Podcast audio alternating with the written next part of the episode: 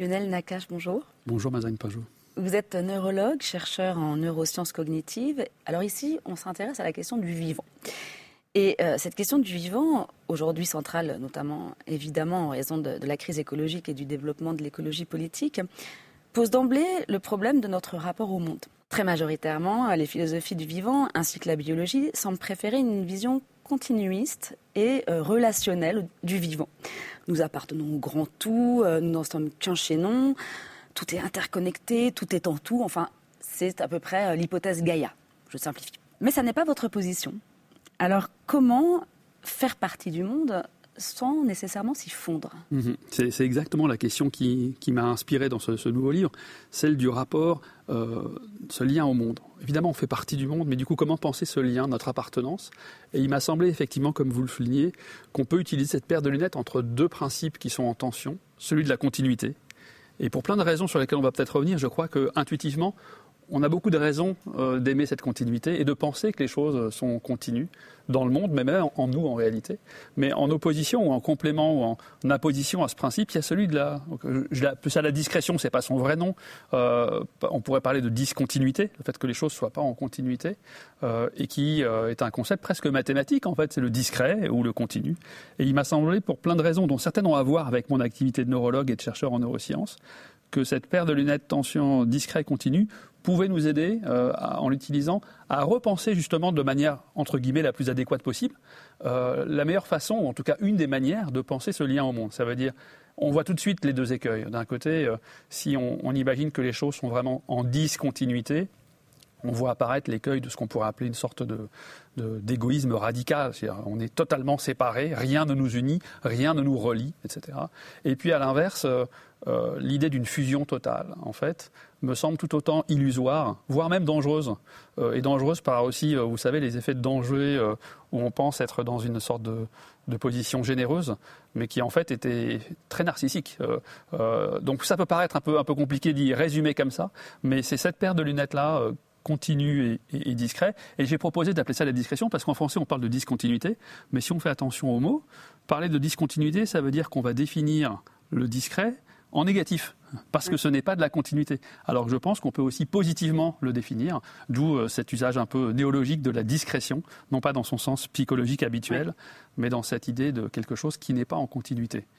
Alors peut-être qu'on verra euh, euh, les, implications politiques, euh, sociologiques, justement, de cette préférence pour le continu. Mais déjà, revenons aux assises, en fait, de, cette préférence erronée, illusoire, du coup, pour le continu, et, la façon dont fonctionne notre conscience. Pour moi, cette réflexion, elle s'est enracinée au début là-dedans. C'est, je m'intéresse, moi, à la subjectivité, à la conscience, avec le regard d'un chercheur en neurosciences. comment ça se constitue, mm. comment est-ce qu'on perçoit nous-mêmes, etc.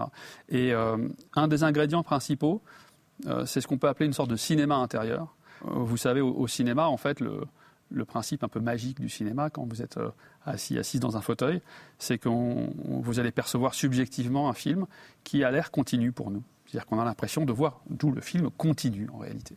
Un personnage qui se déplace, un, un véhicule. Euh, bon.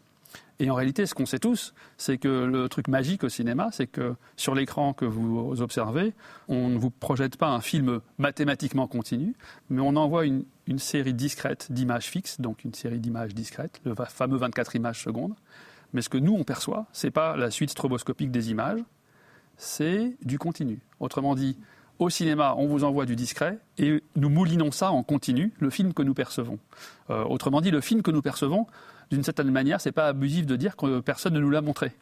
Euh, il s'est construit en nous avec déjà une sorte de machine à construire les, trous qui manquent. Donc entre deux images qui semblent se succéder, notre cerveau, euh, si on veut l'appeler comme ça, sans être finaliste, produit en fait euh, ce qui n'a pas été à donner, invente cette continuité. Et là où cette histoire de cinéma intérieur devient fantastique, c'est que cette histoire du moulinet du discret en du continu, c'est pas seulement au cinéma que ça existe, mais dans la vie réelle. Donc même lorsque nous nous voyons directement là, eh bien, euh, d'une certaine manière, mon cerveau et le vôtre fait des sortes de captures euh, à peu près à 10 images secondes. Voilà, tout ça avec beaucoup de guillemets parce que les images de notre pensée sont, pas, sont plus complexes que celles du cinéma. Mais en tout cas, fait des saisies discrètes et invente le, le mouvement continu. Autrement dit, notre perception du mouvement, c'est déjà un film subjectif. Donc elle invente ou elle synthétise? Est-ce que notre conscience finalement c'est une fonction de synthèse euh, Ah non, c'est plus que c'est, non, c'est vraiment une fonction de création. Ah elle va créer quelque chose qui n'est pas là. Ah oui, vraiment. Alors euh, une façon. Euh, alors en plus, quand on joue avec le cinéma, on peut jouer avec les, références cinématographiques. Tout le monde a vu Matrix, Matrix, le film. Mhm. Et je ne sais pas si vous vous souvenez, mais le personnage qui va être initié à cette sorte de mythe de caverne contemporaine, Neo, lorsqu'on lui fait découvrir qu'en fait il vit dans la matrice, on lui dit ah il y a des petits détails dans la matrice. Lorsqu'il y a des déjà vécus, je crois que c'est la scène d'un petit chat. Eh bien quand vous voyez deux fois de suite le même chat, c'est qu'en fait, il y a eu un bug dans la matrice. Alors, il y a l'équivalent au cinéma. C'est qu'au cinéma, il y a une illusion qu'on appelle l'illusion de la roue qui tourne à l'envers. Vous avez vu dans n'importe quel film des diligences, des voitures, des vélos, où vous savez que le véhicule va dans un certain sens et vous voyez les, les roues qui tournent dans l'autre sens. Et ce phénomène-là, au cinéma, c'est facile de l'expliquer parce qu'il dépend de la vitesse de la roue et de l'échantillonnage de la caméra. Et donc parfois, s'il y a deux positions qui suivent le mouvement, notre cerveau invente entre les deux positions, le film continue. Mais si la roue va un peu trop vite et qu'entre deux positions, la position, l'image suivante donne un, mouvement de précession apparent parce qu'en fait la roue a fait plus d'un demi-tour, eh bien votre machine a inventé le mouvement, elle va inventer la direction dans l'autre sens. Donc ça c'est facile à comprendre. Mais là où ça devient intéressant, c'est que même quand vous n'êtes pas au cinéma, la prochaine fois vous êtes sur le périph' en voiture, si, si, vous êtes en voiture, eh bien vous verrez que dans la vraie vie, on voit aussi des roues qui tournent à l'envers. Ce qui veut dire que cette fois-ci, c'est pas parce qu'on nous a montré des roues, des, des, images fixes. C'est parce que nous-mêmes, nous fonctionnons comme ça. Donc, c'est vraiment une création, une fonction non pas de synthèse. On remplit les trous, on invente ce qu'on n'a pas vu, en fait. D'une manière beaucoup plus générale que ce que je viens de dire, mais là, c'est un exemple. Ouais, c'est assez fascinant, mais euh, du coup, euh, ça expliquerait euh, la propension à croire le monde continu. Enfin, si... Exactement. C'est que je crois qu'on a une, une sorte de notre. Alors tout ça, on peut ensuite en, en, en biologie, en, en neurosciences, il y a parfois évidemment une, une recherche du sens. Pourquoi est-ce que notre machinerie biologique a évolué comme ça Alors on peut imaginer plein de raisons en, en, évolution darwinienne de se dire par exemple que évidemment c'est plus simple que notre cerveau ne traite qu'une portion euh, limité de la réalité. Parce que s'il devait euh, traiter en temps réel tout ça, c'est impossible. Donc il serait toujours en retard sur le réel, ça demanderait des capacités plus importantes. Première réponse. Deuxième réponse plus intéressante, c'est que le fait que nous produisions quelque chose que nous n'avons pas perçu, ça veut dire qu'on arrive dans une dimension projective de l'esprit, c'est-à-dire que notre esprit n'est pas là pour recevoir ou, comme vous le disiez, synthétiser, mais pour produire, et donc presque pour être en avance. Donc pour être en avance sur la réalité, pouvoir penser ou faire advenir des choses qui n'existent pas encore, pour le meilleur ou pour le pire. Donc on peut imaginer pourquoi nos, systèmes, euh, disons, euh, biologiques ont évolué comme ça. Mais là, et je rebondis sur ce que vous disiez, où ça devient fascinant, c'est qu'effectivement, le fait de savoir que nous fonctionnons comme ça, euh, ça nous permet d'éclairer un peu cette propension à imaginer les choses continues. Donc dans plein d'éléments, on imagine que l'espace est continu au sens mathématique. Alors que si vous discutez avec des physiciens, ce dont je ne suis pas, eh bien vous verrez que c'est un débat évidemment euh, immémorial, mais aujourd'hui très contemporain. Est-ce que la matière, est-ce que l'espace lui-même est discret ou continu? Naturellement, on l'intuitionne comme, comme continu, et le temps aussi. Notre introspection du temps est très souvent euh, une sorte de temps continu, non seulement le temps du monde, mais également notre temps à nous. C'est-à-dire que souvent, lorsque l'on pense à celui ou à celle qu'on a été, il y a un an, il y a six mois, il y a 30 ans, on s'imagine souvent dans une continuité de ça. Donc, comme vous le disiez, je pense que d'un point de vue donc euh, caméra subjective de l'individu, le continu domine. Parce que pour plein de raisons, on rend continu des choses qui ne le sont pas ou dont nous n'avons pas directement des connaissances euh, continues. Donc on produit du continu. Et comme vous le disiez, je pense que c'est un des facteurs, un des moteurs qui, lorsque l'on pense la question du lien au monde, au reste du monde que nous, euh, les autres humains, le reste du monde non humain, la nature dans son ensemble, l'univers, eh bien, on a peut-être cette propension, guidée par cette intuition immémoriale de mouliner du discret en du continu, d'imaginer que notre lien, c'est un lien de continuité. Et là, je pense que voilà, là où ça devient intéressant, c'est qu'on a pas mal de raisons de penser que c'est pas c'est pas continu. Je pense que c'est pas continu. On peut montrer que ce principe de discrétion, de discontinuité, il est au cœur du fonctionnement de notre esprit, de notre cerveau, euh, et que le fait de le savoir peut nous aider à repenser ces questions. En tout cas, ça, ça re-questionne la place du sujet. Exactement. Ouais. Et d'ailleurs, pour, euh, pour interroger cette position de sujet, vous convoquez deux philosophes, un petit peu pour euh, peut-être pour euh, polarisé de deux grandes positions que sont Descartes, Descartes et Spinoza. Est-ce que vous pourriez revenir un petit peu là-dessus? Oui, alors en plus, ce livre, euh, ça m'a beaucoup amusé de l'écrire comme ça. C'est que je l'ai écrit euh, il a la forme de l'éthique de Spinoza, donc c'est une liste de propositions, de scolies, d'axiomes, pour lui donner une structure discrète, une structure de, où justement la discontinuité du langage. Et pour moi, c'était un élément fondamental, c'est qu'effectivement, alors ce sont des philosophes déjà, même s'ils sont des philosophes de la modernité qui peuvent paraître assez anciens, mais qui sont au cœur pour moi de cette question. Enfin, ils inaugurent quand même la, modernité. Exactement, ils inaugurent cette modernité. Et je pense qu'on en est, on, est vraiment au cœur de ça. Alors pourquoi ces deux? Parce qu'effectivement, d'un côté, en tout cas, c'est ma lecture de ces philosophes, c'est que Descartes euh, qui va vraiment poser euh, le sujet, de dire euh, au sens de subjectivité, qui en se posant cette question à partir d'où on pense, de se rendre compte que croire pouvoir sortir de soi, il y a quelque chose d'illusoire. Donc je suis enfermé dans ma citadelle subjective. Comment je fais pour essayer de, gérer cette question? Et tout commence par le sujet. Pour moi, ma, compréhension du, cogito, du je pense donc je suis, c'est vraiment euh, commencer par ça, commencer par euh, ne jamais sortir, ou en tout cas pour viser au-delà de soi, de ne pas oublier qu'on pense toujours à travers soi. Avec évidemment comme leçon euh, philosophique pour moi, l'idée que croire pouvoir sortir de soi, c'est pour moi une gageure et souvent une sorte de piège dans lequel on voit bien que l'écueil, c'est de penser être sorti de soi alors qu'on n'en est jamais vraiment sorti, et donc du coup pouvoir croire avoir accédé à ce continu dans lequel on bagnerait tous, mais qu'il ne sort que, que, mon nombril élargi, sur, qui se projette sur le monde, et en toute bonne conscience. Et alors Spinoza euh, en face, parce qu'évidemment, Spinoza, le fait de dire je sors de moi, euh, il y a une substance et que cette substance euh, qui se décline avec ces deux attributs, quoi, Spinoza, et de dire qu'en fait là, euh, le monde se pense comme euh, une chose, comme une, une substance infinie dont nous faisons tous partie. Donc voilà, Descartes et Spinoza. Alors les deux sont au cœur de ce livre. ça penche plus vers Descartes pour l'aspect discret. mais voilà, Spinoza n'est jamais très loin non plus. C'est bien de, réhabiliter un peu Descartes par les temps qui courent. Hein. Il n'a pas bonne presse. Vous avez raison. oui, alors c'est vrai parce que bon, il y, y, a aussi des, évidemment beaucoup de, choses qu'on peut questionner, mais en tout cas, euh, j'aime bien l'humilité. En fait, j'aime bien l'humilité de, je parle pas en général, mais, mais de Descartes. J'aime bien cette idée euh, de que quand vous réalisez que que tout ce que vous pensez, qu'en tant que vous êtes conscient, euh, vous le pensez à partir de ce point d'observation sur vous-même et sur le monde dont vous ne pouvez pas sortir. Euh, j'aime bien cette figure-là, en fait. Euh. Alors ça a des implications politiques, ça a des implications éthiques même, puisque cette position du sujet va vous amener à repenser le rapport à l'autre et le rapport au collectif. Oui. Absolument, avec l'idée que le, principe qui se dégage, alors peut-être l'éthique que j'essaie de dégager, c'est une, une, éthique dans laquelle on, commence à chaque fois par prendre conscience de notre discrétion. C'est-à-dire que je ne suis pas vous, vous n'êtes pas moi, je ne mm. suis pas la nature, le reste de la nature, je ne suis pas un fleuve, je ne suis pas une forêt. Donc une première étape qui est une prise de conscience de ce que j'appelle la discrétion individuelle. Euh, et, que là aussi que le curseur, c'est l'individu. C'est la conscience individuelle.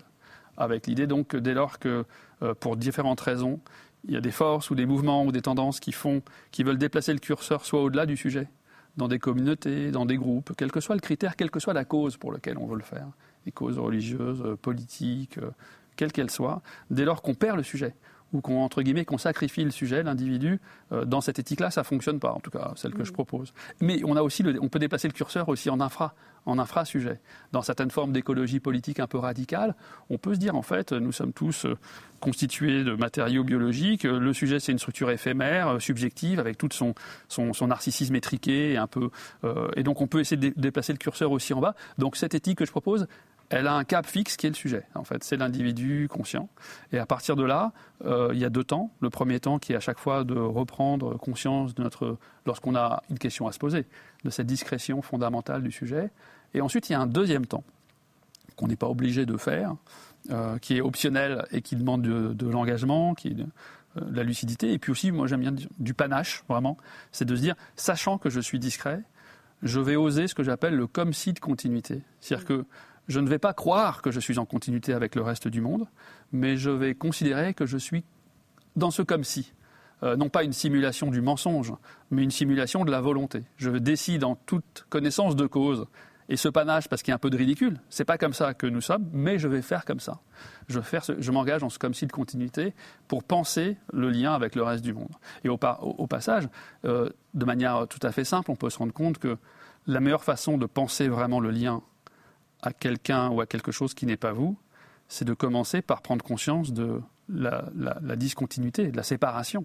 Si vraiment on imagine qu'on est dans un grand tout, la notion de lien n'a même plus de sens. Vous n'avez plus besoin d'être en lien avec vous-même, en fait. Mm. Donc la séparation, euh, en fait, est la condition même première de valoriser le lien, sinon il n'y a pas vraiment d'idée de lien. Donc c'est ça l'appareil euh, auquel j'aboutis, et effectivement on peut ensuite l'utiliser pour euh, l'éclairer sur les grandes questions contemporaines, euh, sur les, toutes les luttes progressistes, sur les questions de fin de vie. Précisément, sur la question de la fin de vie par exemple. Alors sur la fin de vie, en fait, il y, a deux aspects.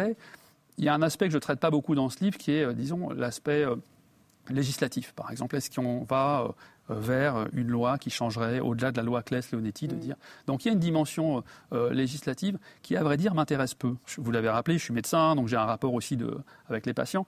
L'inquiétude première que j'ai dans l'idée euh, d'une évolution législative sur la fin de vie, elle se ramène à un principe, pour moi, à un risque, qui est le risque qu'on pourrait appeler le risque normatif.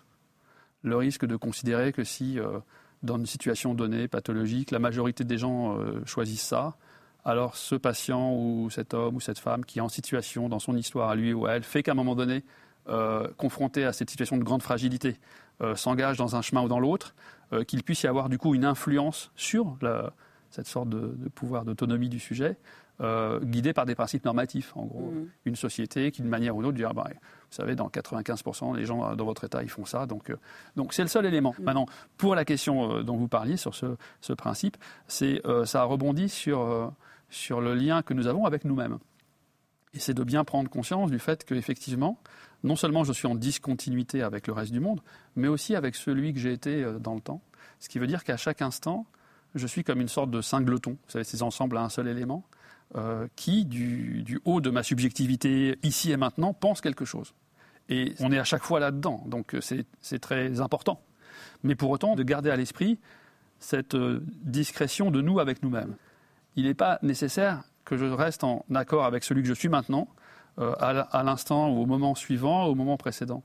Et donc, de là, j'en tire pas un principe univoque, mais juste ce rappel, cette lucidité de se dire ce que je crois vouloir ici et maintenant, ça s'applique pour ici et maintenant, mais si je décide de l'appliquer à celui que je serai, etc., euh, bien il y a une forme de violence de soi à soi, il veut pas, et parfois il faut être violent, sans doute, mm. mais simplement de le savoir, de le faire en toute connaissance de cause. Et dans la vraie vie, il m'est arrivé, je pense, comme beaucoup de collègues ou de médecins, ou dans la vraie vie de tout le monde, de voir tous les cas de figure. Il m'est arrivé de voir quelqu'un qui s'était tout, qui s'était arrangé pour vraiment pouvoir, en toute connaissance de cause, euh, pouvoir mettre fin à ses jours s'il était en perte d'autonomie euh, importante. Euh, je ne vais pas donner les détails. Et en fait, qui une fois qu'il arrive dans cette situation, veut vivre. Et vous voyez l'inverse, hein, une fois de plus, c'est pas. oui, oui, bien sûr. Euh, que la, continuité à soi-même est là aussi de l'ordre d'une production permanente. Quoi. Exactement. Elle est d'une production permanente. Et là, les neurosciences contemporaines ou cette activité de clinicien de neuropsychologie est une fenêtre, mais on a aussi beaucoup d'autres fenêtres. Moi, j'aime bien citer souvent des, exemples littéraires. celui qui, un de ceux qui m'avait le plus marqué, c'est dans la recherche Proust, quand il y a le volume où, où Albertine s'en va, Albertine disparue, il y a ce petit passage où le narrateur se rend compte qu'en fait, il est habité par une multiplicité de lui-même, de soi, qui à chaque instant, le moment où il s'assoit sur un fauteuil, le moment où il met ses pieds dans des, chaussons, le moment où il va chez le coiffeur, il, il vit l'expérience qu'à chaque fois, celui, ce moi qu'il est à ce moment-là, apprend comme si c'était pour la première fois le départ d'Albertine. Nous sommes habités par une multiplicité d'individus qui ne sont pas simultanés, mais qui à chaque instant semblent être en discontinuité. Donc on trouve ces, idées, j'ai cité ce passage-là, mais il y en a beaucoup d'autres. Euh, donc simplement ce qu'il y a, c'est qu'on peut donner une incarnation aujourd'hui à cette idée. Heureusement, la question de, la métaphore pour passer d'un point de vue à un autre, passer de, votre spécialité, les, certaines pathologies euh, euh, neurologiques, à un état des lieux du collectif. Alors je sais pas prenons euh, une pathologie euh, que, sur laquelle vous auriez travaillé, je sais pas, que ce soit. C'est d'ailleurs souvent des, pathologies discontinuistes, la schizophrénie. Ou... Oui, vous, avez raison. Alors il y a en fait peut-être deux points de départ fondamentaux. C'est que quand vous faites de la neurologie, et notamment la neurologie de la pensée, euh, des émotions, des comportements, ce qu'on appelle la neuropsychologie, cette dimension-là, notre discipline, qui a à peu près 250 ans, quelque chose comme ça, moderne, elle est marquée par le principe de dissociation. C'est-à-dire qu'en gros, derrière l'unicité et la continuité apparente d'une fonction mentale donnée, le langage, la mémoire, la conscience.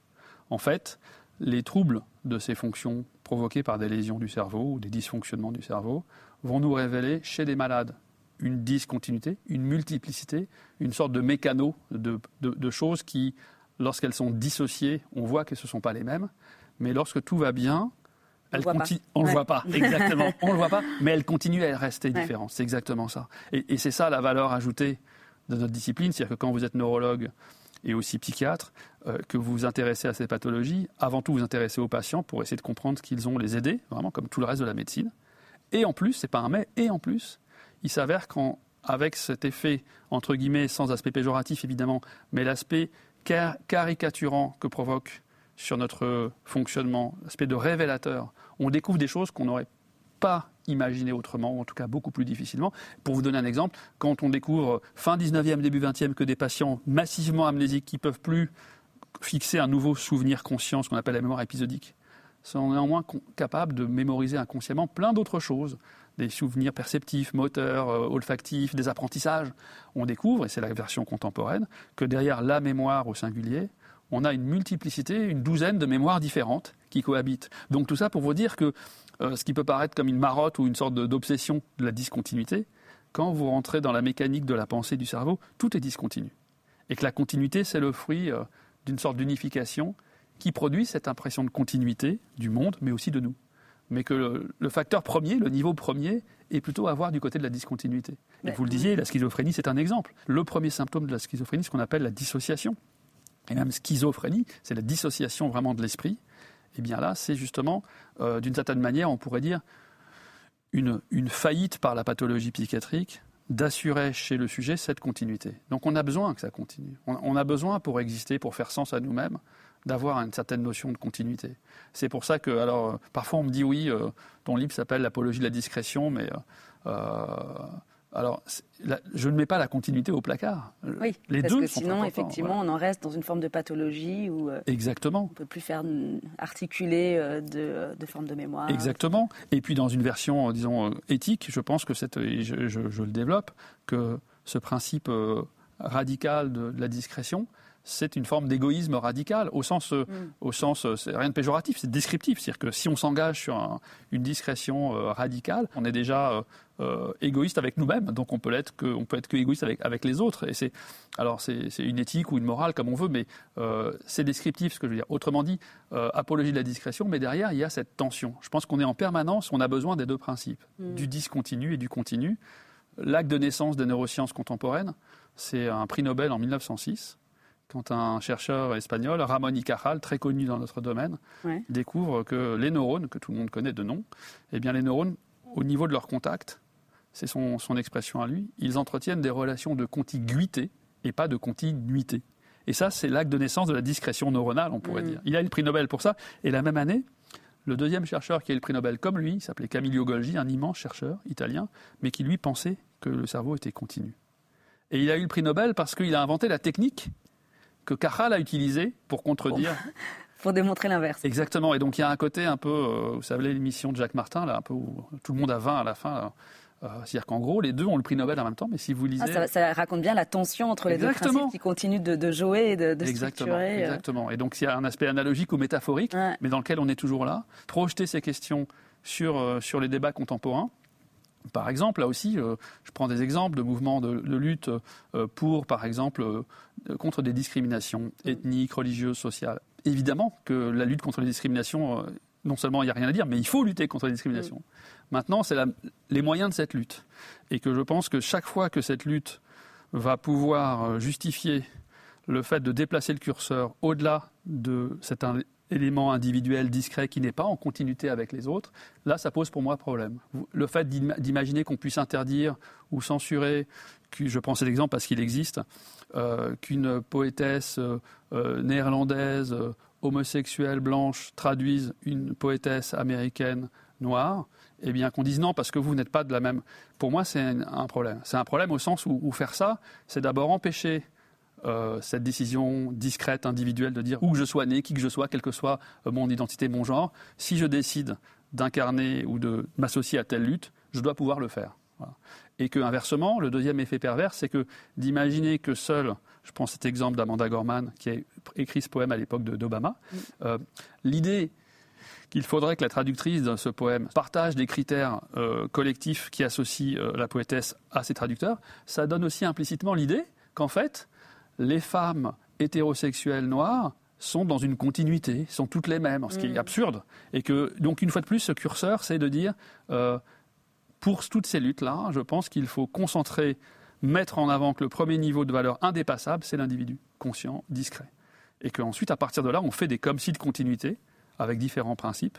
Donc voilà, c'est un peu ça ce que, la déclinaison de cette éthique. L'individu comme condition de possibilité euh, d'un collectif et non pas euh, pour l'individualisme à tout craint. Exactement. Parce que le libéralisme, dites-vous, est aussi une forme de continuisme. Ah oui, exactement. C'est étonnant. Un des points qui a été moteur pour moi, c'est que euh, euh, notre, notre, fils aîné, Nathan, en fait, quand j'étais depuis deux ans dans cette aventure, m'a dit Mais est-ce que tu as lu euh, la, la, thèse de Marx, euh, la thèse du jeune Marx, et qui était une thèse sur l'atomisme de mm. Démocrite et Épicure, qui est un texte assez court et ça tombait pour moi comme une révélation, de se dire qu'en fait, cette histoire de discret, parce que les atomes, c'est ça.